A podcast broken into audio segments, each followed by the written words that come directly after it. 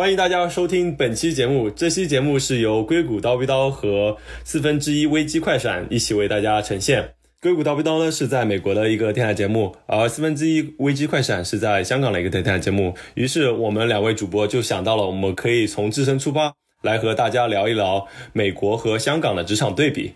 那不如来由我们两个主播先来自我介绍一下。然后我是四分之一危机快闪的主播雨禾，然后我在香港工作，然后我是从港大本科毕业之后，一直就在香港的金融行业、啊银行业一直在这里工作。那刀哥呢？对，我是硅谷刀逼刀的主播刀哥。啊，我之前是在国内读的本科，然后来到美国读研究生，就一直都是读计算机相关的专业。然后毕业之后呢，也是在美国找了一份程序员的工作，现在在纽约的谷歌工作。然后我也大概在这个行业工作了四到五年的时间。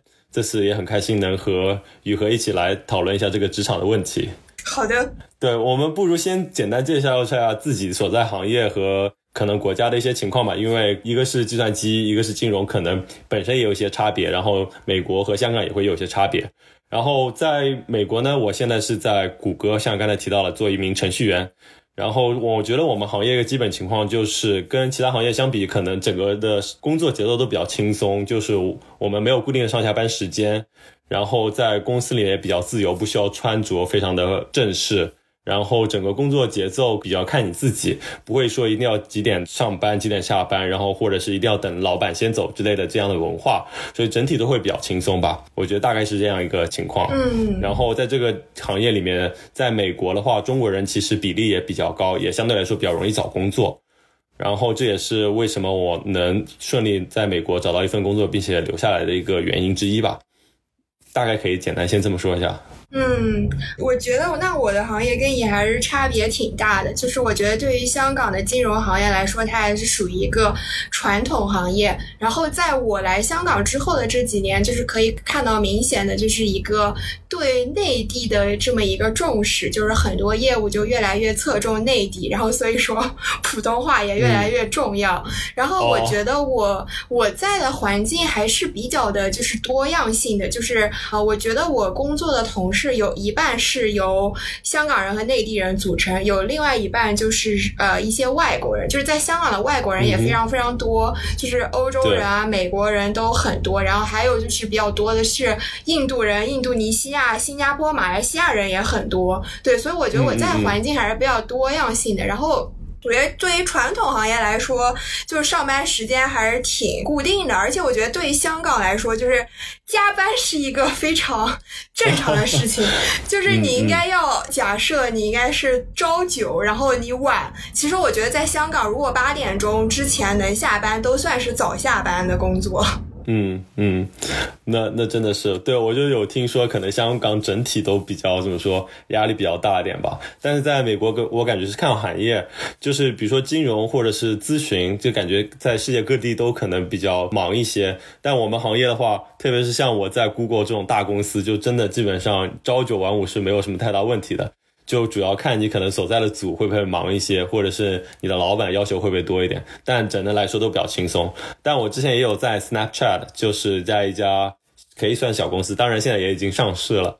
当时的话就是也是大家可能也有一些那种打鸡血的感觉，因为还算一种初创公司，所以说大家可能甚至会把电脑带回家，在家里继续上班。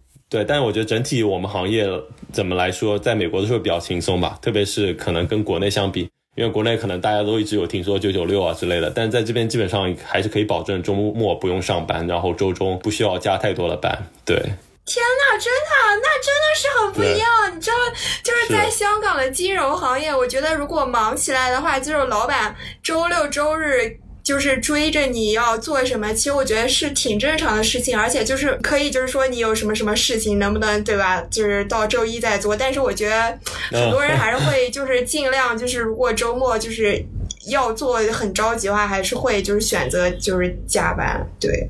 嗯嗯嗯，对，我觉得这可能跟就是我们所在的地区以及行业本身所导致的，对，而且对我感觉香港可能不止金融，其他行业好像感觉也会比较忙一些。你有听说你身边的朋友比较轻松的吗？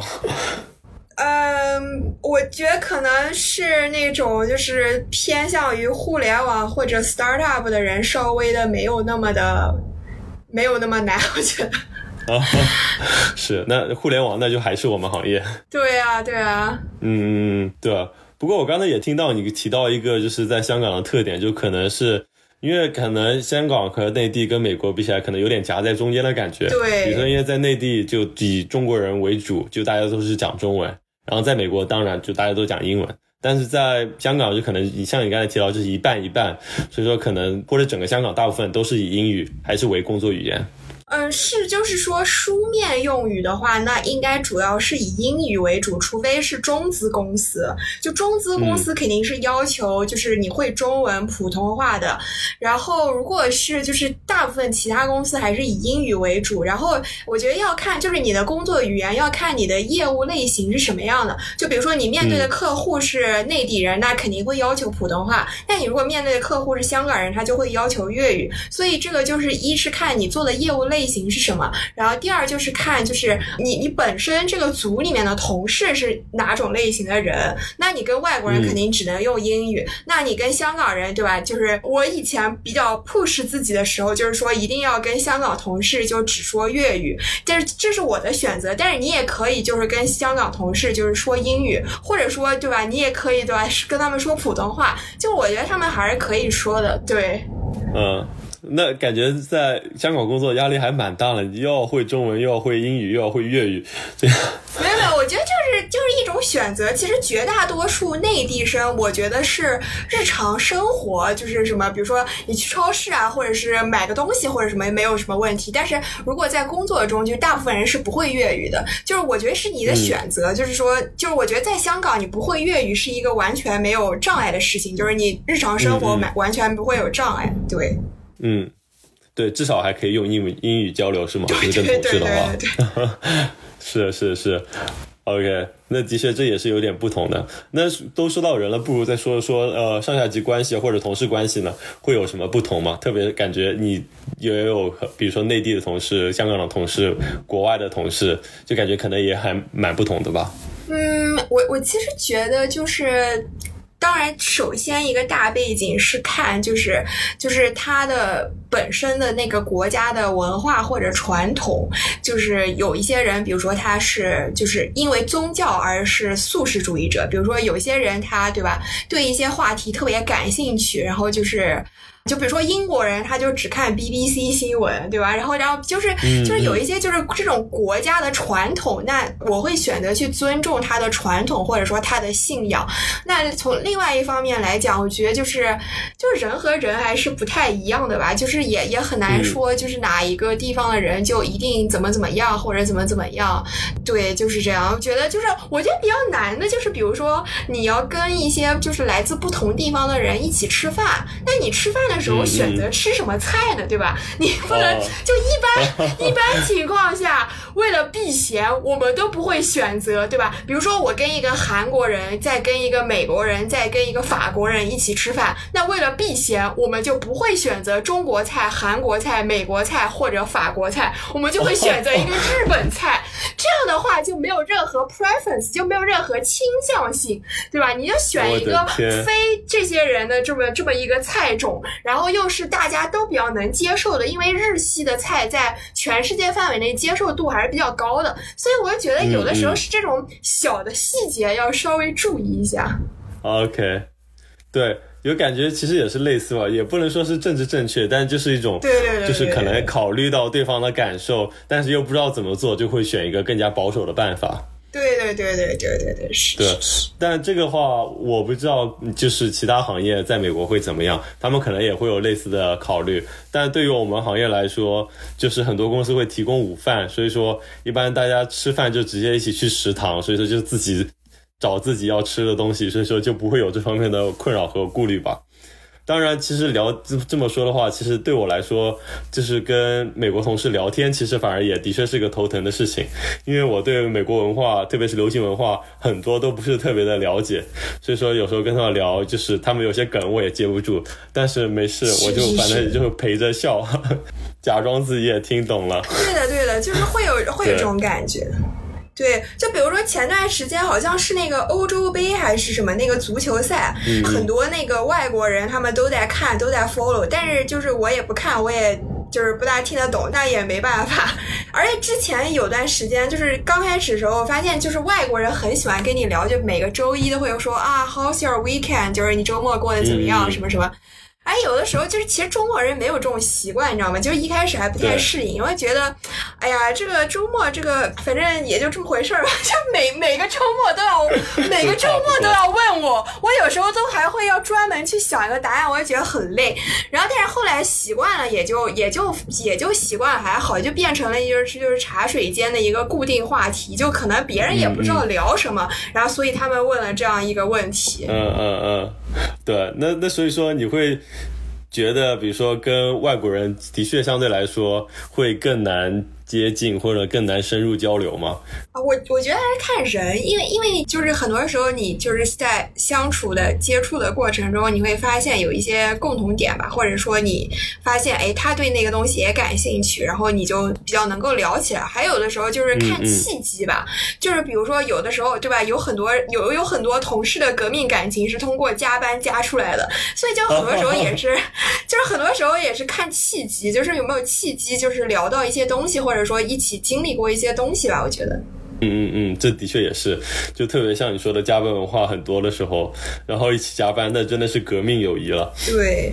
对，的确，我感觉在美国，其实就是在很多公司会可能避免加班这个事情，特别比如说我们公司，甚至老板会跟你。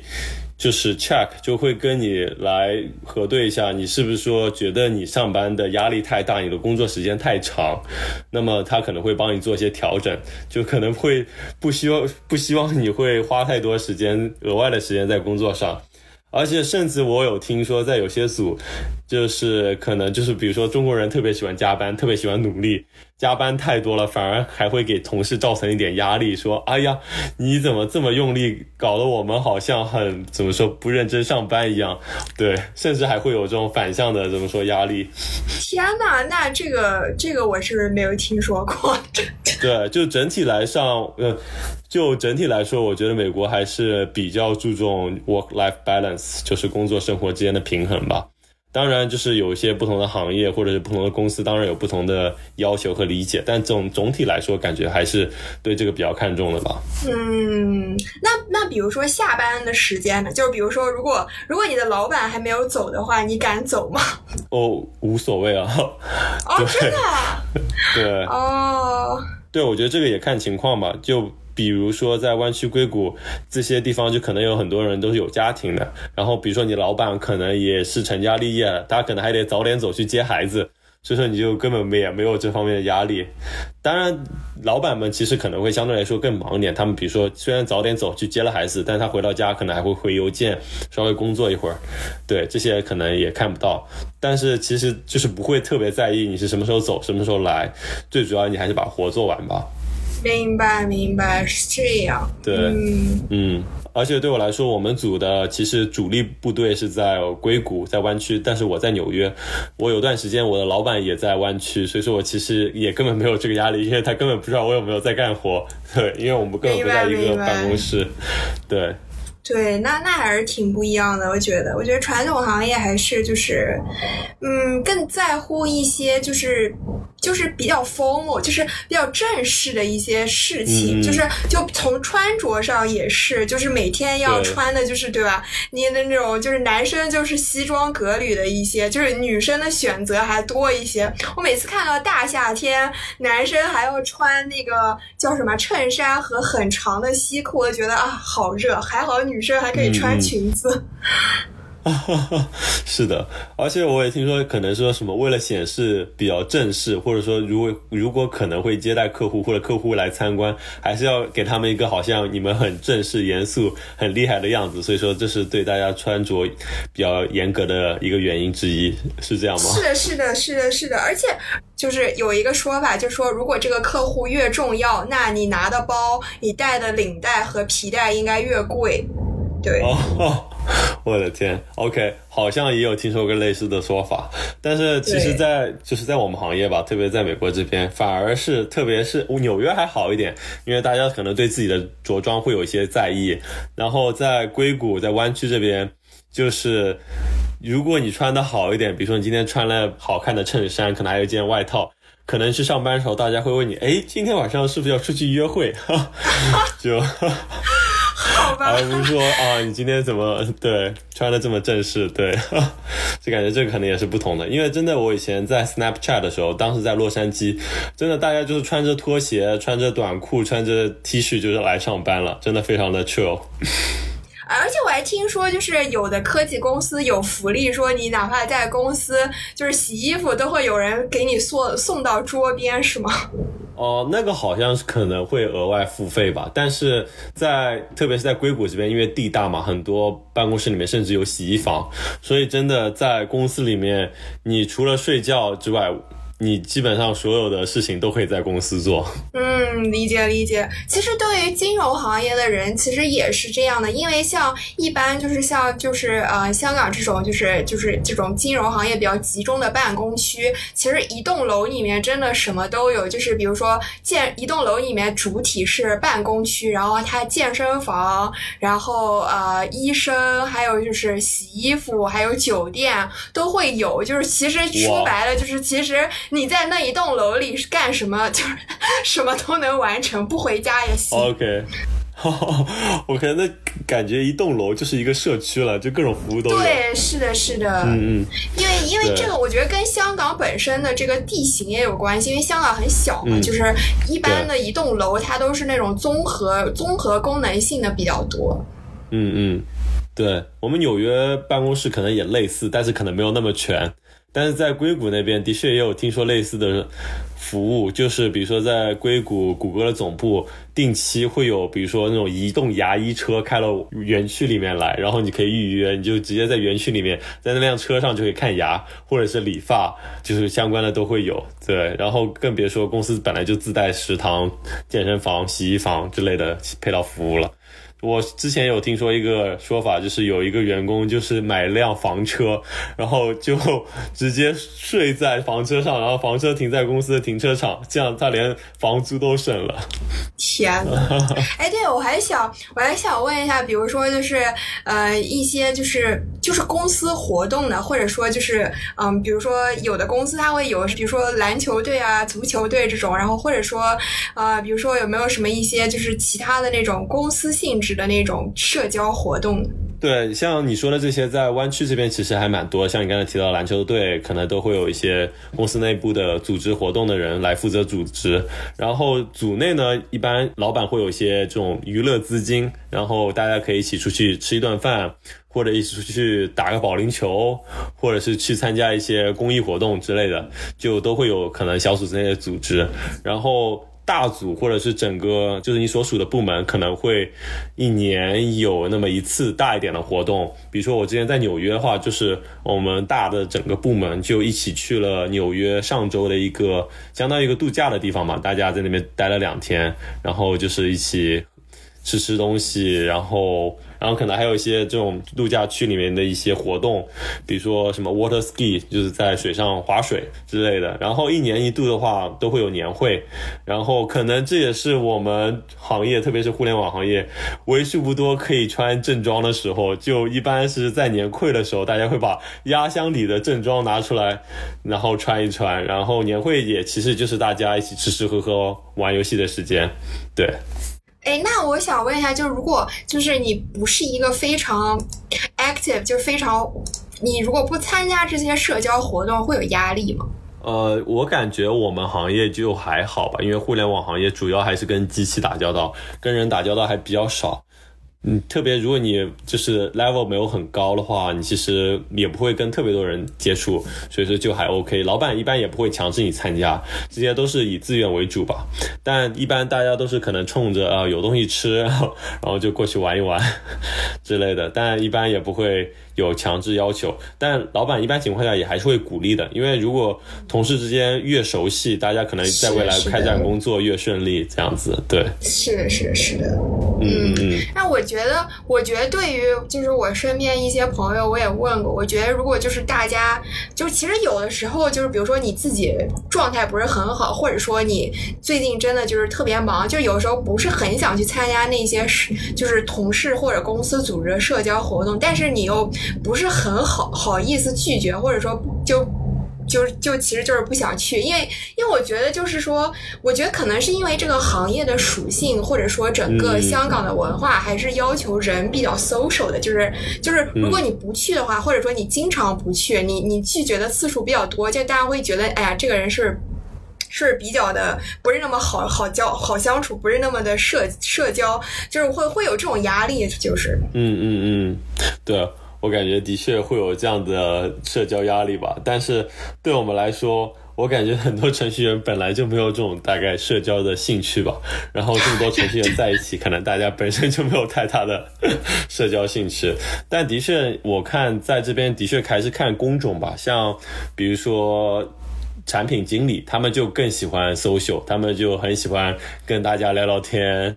然后，特别是我的产品经理，真的他在办公室里，他可以一整天说不停的各种笑话，就感觉精力无限，可以跟大家一直聊下去。然后他也会组织大家一起去吃午饭，但其实也就还好，因为我经常不跟他们一起吃午饭，因为我真的觉得跟他们吃午饭压力好大，就感觉还不如一个人吃。是的，是的，是的，对。对，所以说在香港会有午休的时间吗？就是有没有这种官方的午休时间？因为整个亚洲还是有这种午午休的文化嘛，但是比如说美国就没有。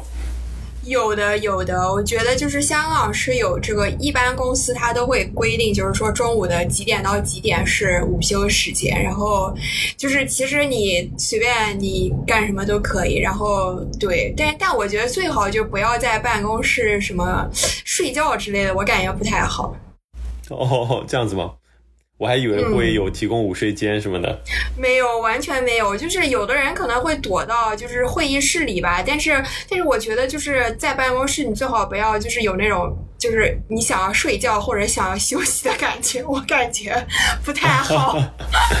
嗯，对。OK OK，对，美国这边就没有这种午休的文化。我也问过我其他金融行业的朋友，他们说他们可能也就只有一个小时的 lunch break，就这一个小时可以吃饭，那你可能自己可以挤挤时间稍微休息一会儿。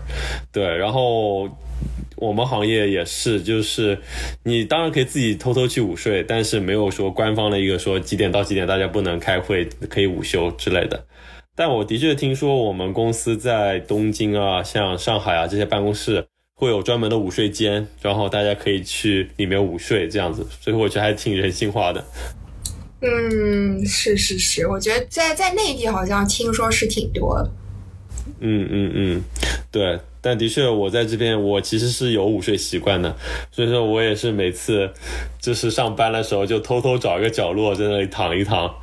然后，但现在在疫情期间，其实对我来说还挺好的，因为在家嘛，我想午睡就躺下来睡个半小时，反正也没人知道。对。嗯，哎，对科技公司来说，是不是在家办公其实就是完全没有任何障碍，就是还挺，就是觉得就是其实不回办公室也完全 OK。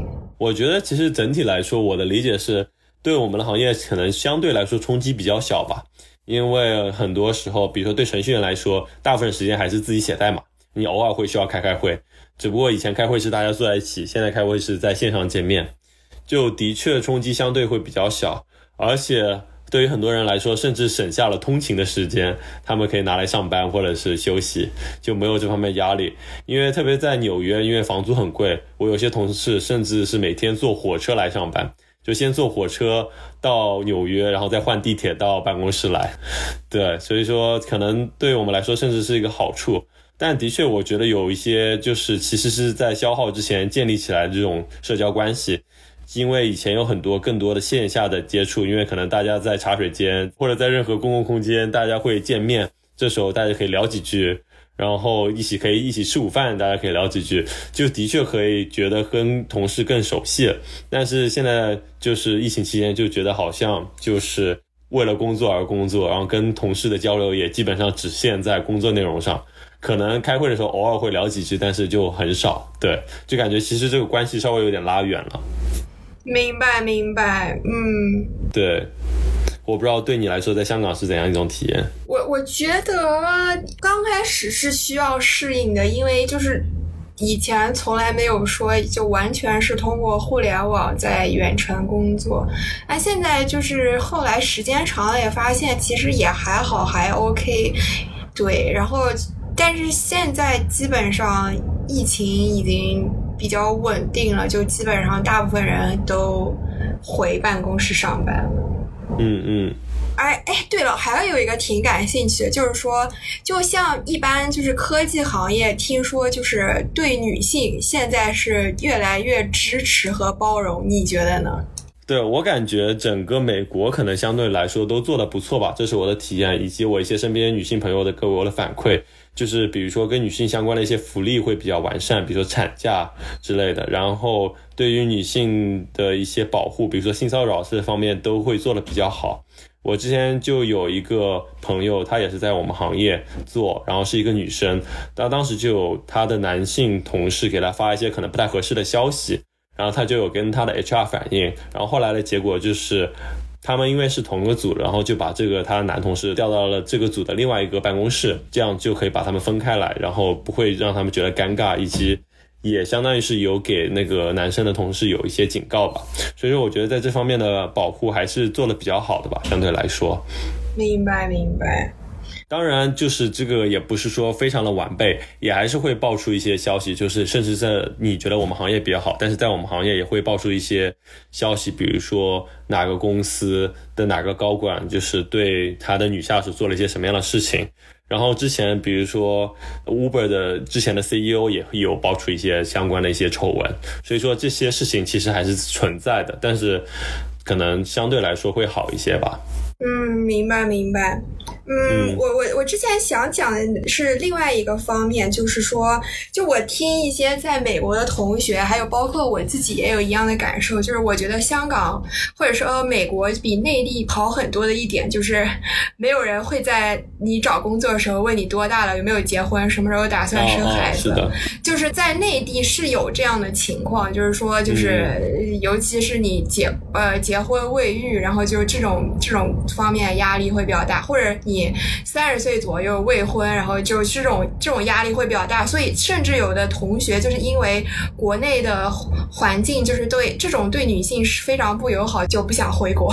嗯嗯嗯，对，这其实也是跟男女平等相关的嘛。刚才其实说了一些保护和福利相关的，其实这方面就是是歧视相关的。的确，在美国会做的比较好吧？不，我觉得不光是我们行业，整体来说，这是一个也算是一个红线，不能碰吧。就比如说你在面试过程中，你是不能问。对方的年龄、婚姻状况，然后是不是有孩子，对，这些都是怎么说红线是不能触及的，也是为了保护女性嘛，就是不希望公司利用这个信息来对女性进行一个歧视。对，我觉得我们这次可能也聊了蛮多了。然后关于工作节奏啊、工作时长啊、午休啊、穿着、社交关系、对女性的友好程度和与外国同事的工作关系等等等等，还有公司福利。然后因为时间限制，我们就这次节目就聊到这里吧。那我们就跟大家说再见吧。下次有机会我们可以再一起合作，也欢迎大家继续收听和关注我们的电台。好的，谢谢大家。谢谢大家，拜拜。